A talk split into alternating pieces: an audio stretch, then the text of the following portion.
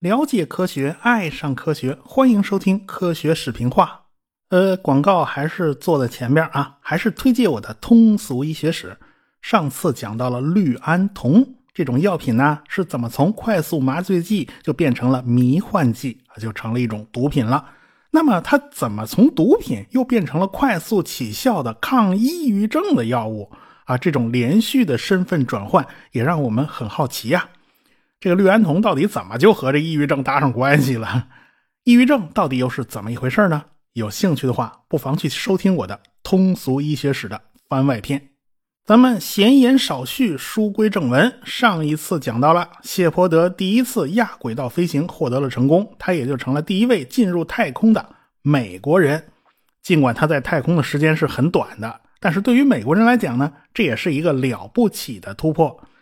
呃，尽管在苏联人看来啊，这种亚轨道飞行实在是不能算什么，所以赫鲁晓夫就讥讽这种飞行是跳蚤的一跃啊，显然就没看在眼里。美国总统肯尼迪肯定是不能甘于现状啊，这个人可是心高气傲的呀，所以美国总统肯尼迪就当着国会参众两院的议员们啊，就宣布美国要在七十年代到来之前啊，把人类送上月球。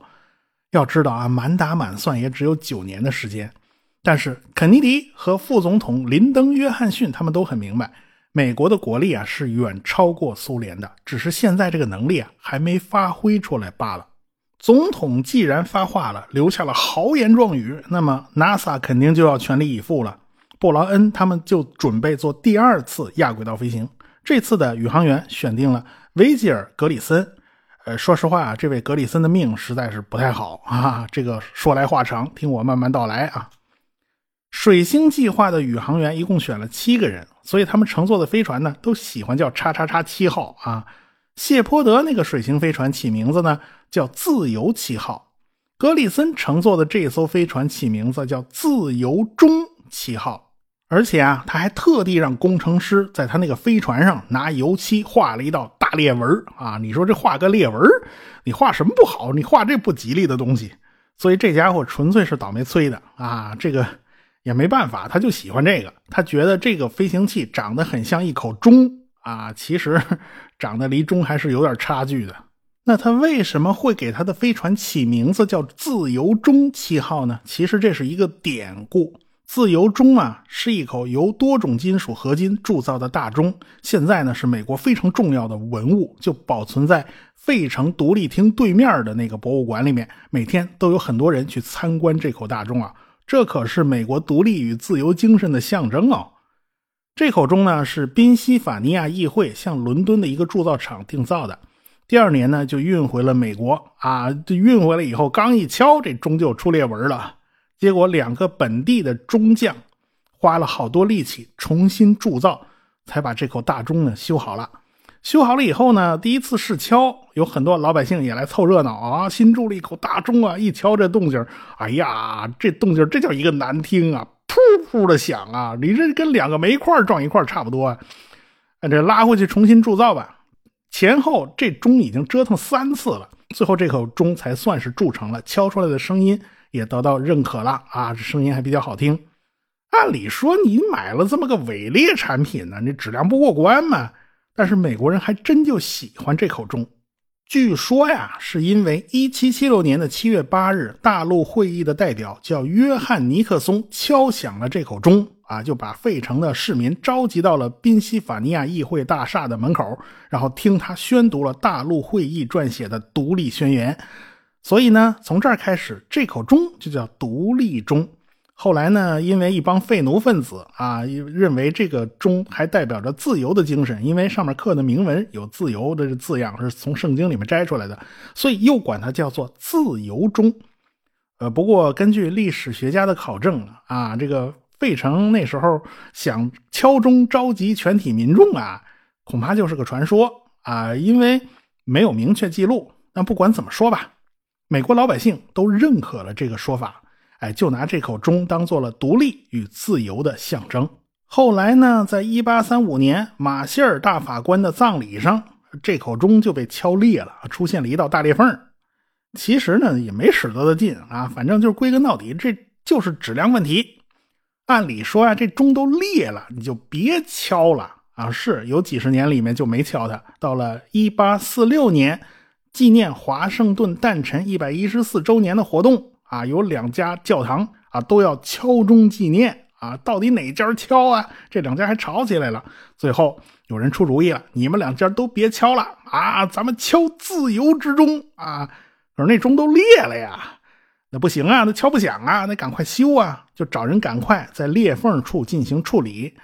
结果呢，这一次一敲，这钟又裂了一更大的口子，这声音还贼难听。这下大家再也不敢敲了。哎呀，这玩意儿要敲出事儿来了，这是。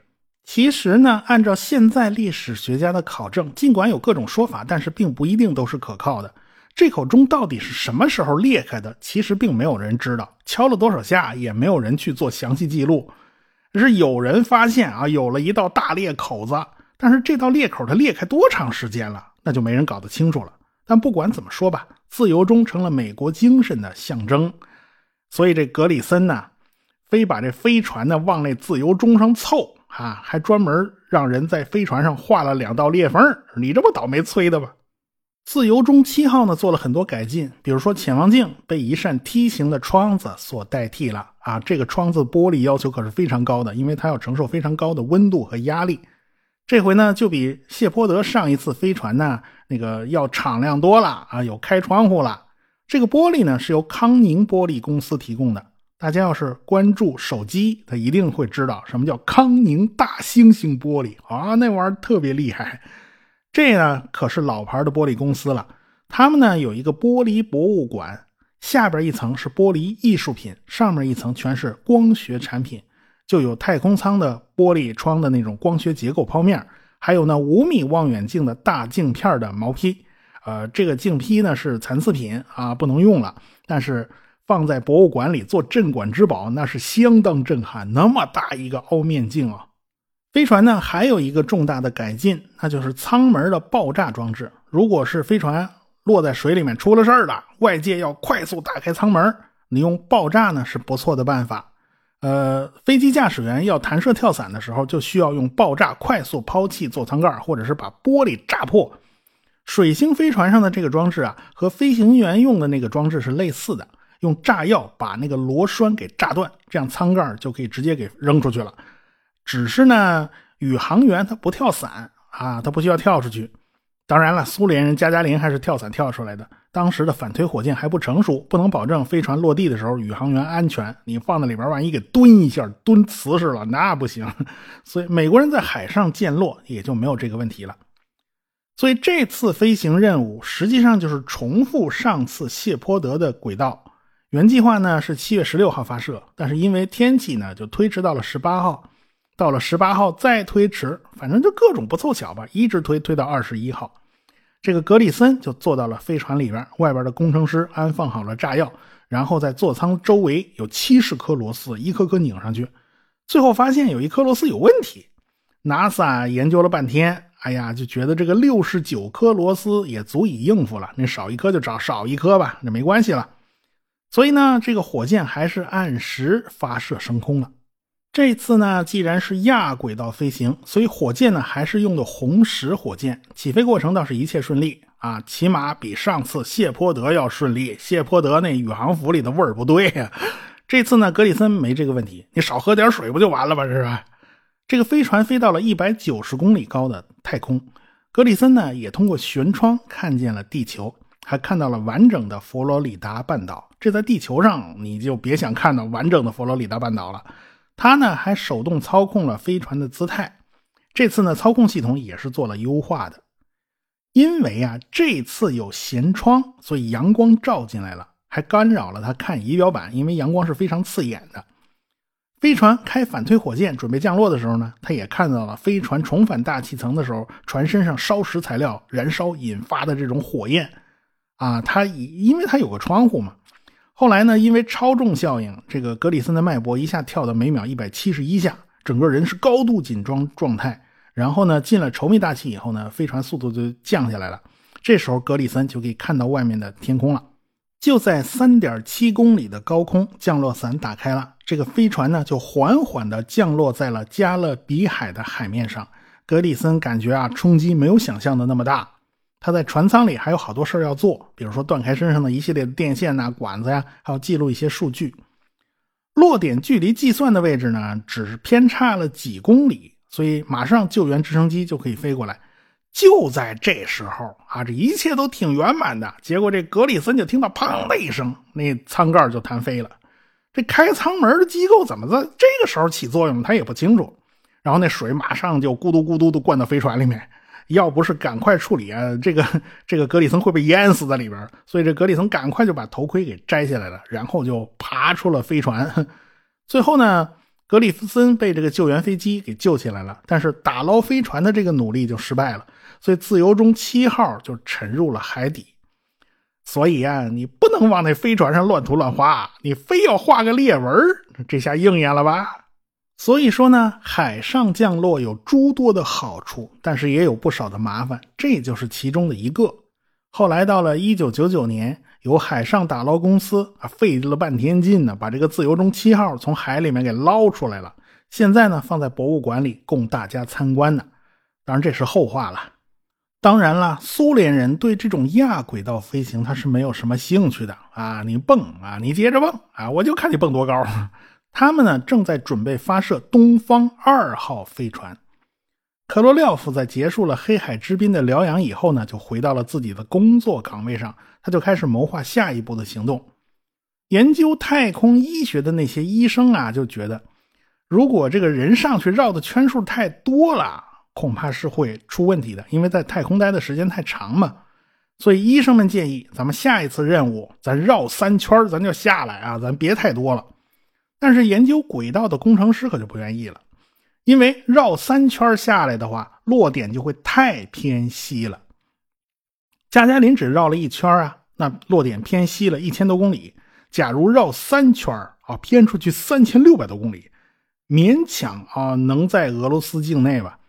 要是掉在华约组织的境内也还好说，要掉到圈外头，你说怎么办吧？掉在西德境内啊，掉掉在希腊，掉在意大利，你说掉哪儿都不合适，对吧？所以绕三圈肯定是不行的。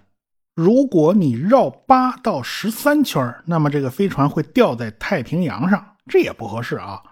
绕多绕一点嘛，那不就绕到西伯利亚了吗？啊，是吧？你掉那儿好像也可以啊。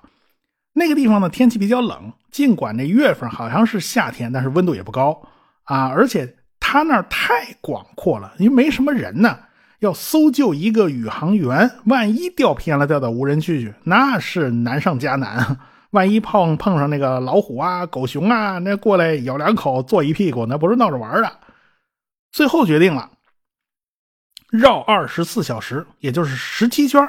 这样的话，落点就跟加加林差不多了嘛。那地球都转了一圈，又又转回来了嘛。还是落在原来萨拉托夫州大概那个位置上比较合适。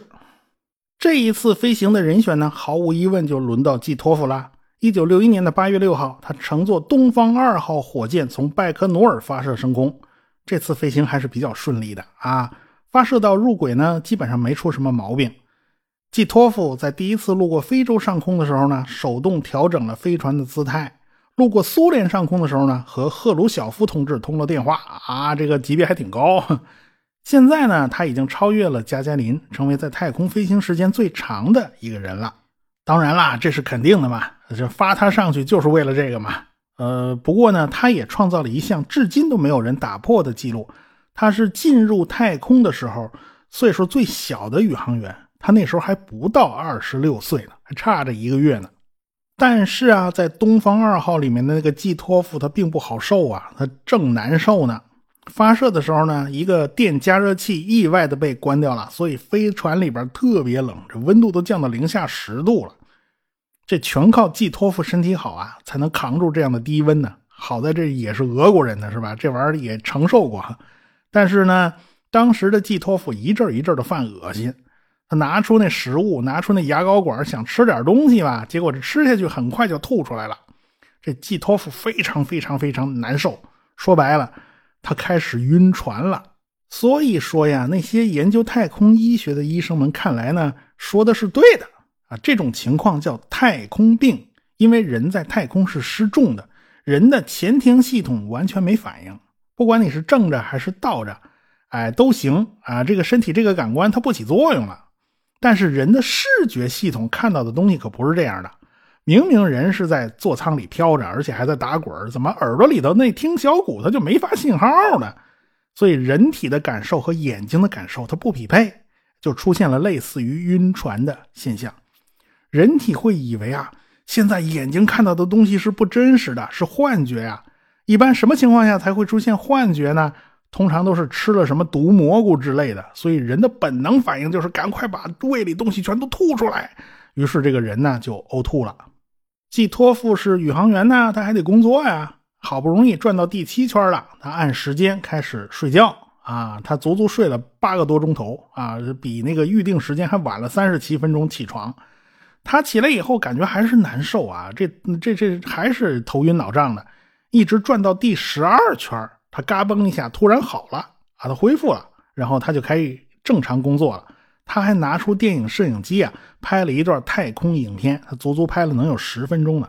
当时用的都是胶片机啊，用的是胶卷，不像现在都是数字的。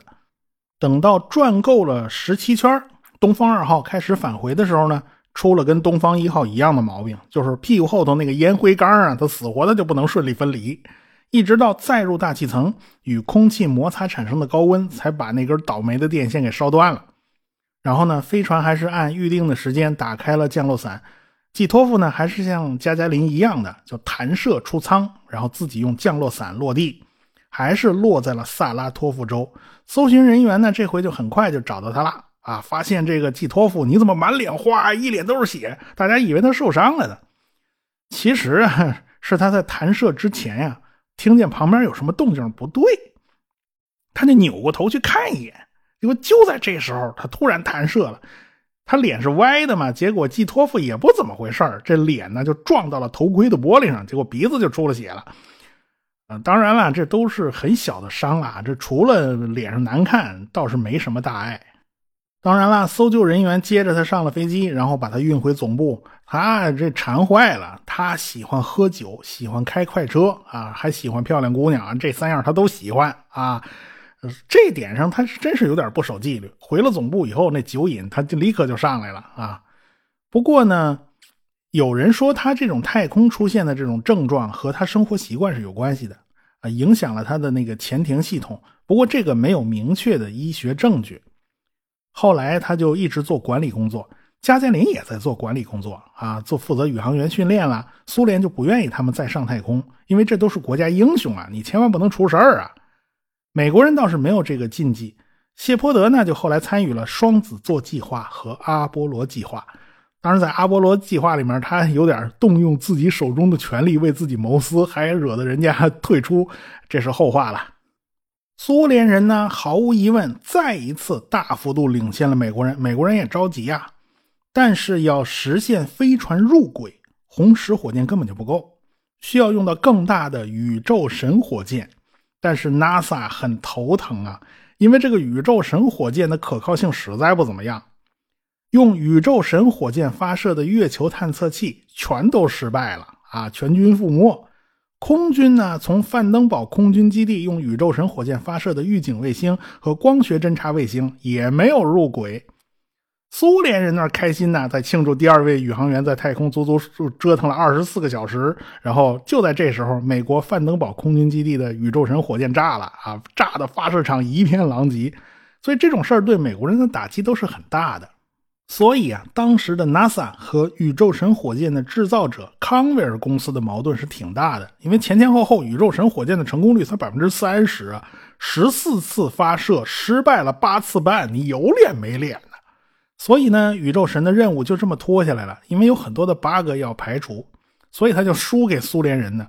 苏联人的 R 七火箭的底子是真的不错呀，所以美国人没办法呀，他就决定搞一次无人飞船测试，当然上面放了一个假的宇航员啊，这是美国测控网的第一次练兵，因为以前飞船都没有入轨，这一次无人飞船是第一次进入轨道测试。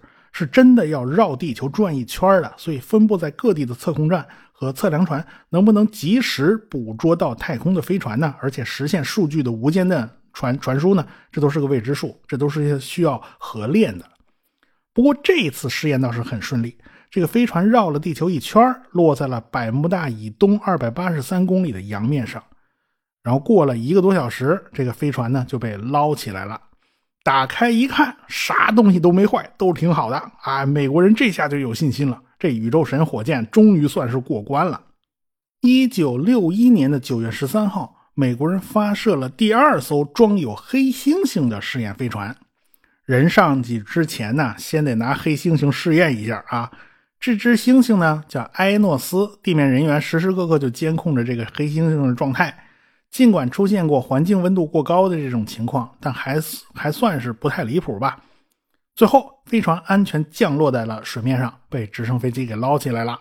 这个黑猩猩埃诺斯呢，安然无恙。不过，这只黑猩猩在第二年就因为致贺菌感染病死了。当时的抗生素是对付不了致贺菌的。这个埃诺斯啊，就一直拉肚子啊，医生观察了他两个月，最终没有把他救回来。好。假人飞过了啊，这个黑猩猩也飞过了，下边就该轮到真人了。NASA 这次选定的这个宇航员就是约翰·格伦。